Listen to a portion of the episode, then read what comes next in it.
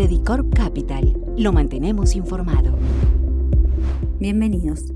En esta oportunidad estaremos comentando nuestra visión sobre la renta variable andina. Septiembre fue otro mes débil para los mercados andinos y los primeros días de octubre no muestran señales reales de recuperación. En términos del escenario global, los próximos meses serán desafiantes y esperamos que la volatilidad se mantenga alta, debido a la incertidumbre relacionada con el impacto de rebrotes de COVID en Europa, las elecciones presidenciales y un posible paquete fiscal en Estados Unidos. Las buenas noticias parecen provenir de una recuperación en China, que explica el buen comportamiento de los precios de las materias primas. En el frente local, las valorizaciones descontadas no parecen ser un factor desencadenante para la recuperación de las acciones. Los volúmenes permanecieron deprimidos en toda la región andina. Los inversionistas extranjeros han mantenido una posición de venta neta en Colombia y Perú, mostrando cierto apetito por Chile, aunque también registraron desinversiones en septiembre. Los fondos de pensiones se mantuvieron al margen en Chile y Perú, a la luz de un posible segundo retiro de ahorros previsionales, propuesta que se está discutiendo en el Congreso. Desafortunadamente carecemos de catalizadores.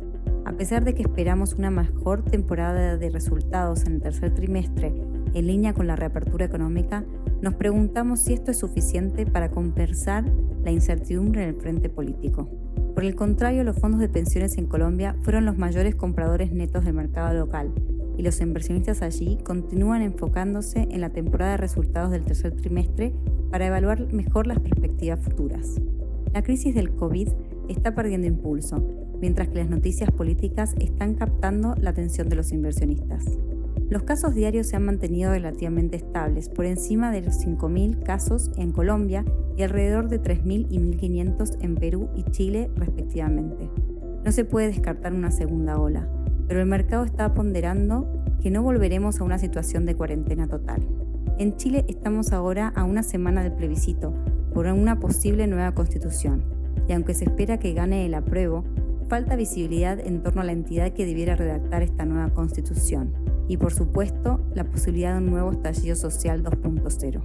Pasamos el aniversario del 18 de octubre de una manera relativamente tranquila, pero el riesgo sigue ahí.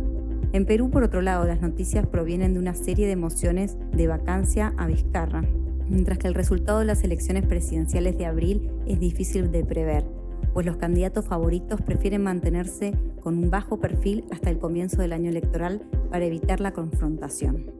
Dado esto, mantenemos la cautela en nuestros mercados, al menos durante los próximos meses, aunque las valorizaciones parecen atractivas. Mantenemos nuestra calificación de sobreponderar en Colombia con base en un riesgo político más bajo, privilegiando una estrategia bastante defensiva, siendo Grupo Aval, ISA y GEB nuestros top picks.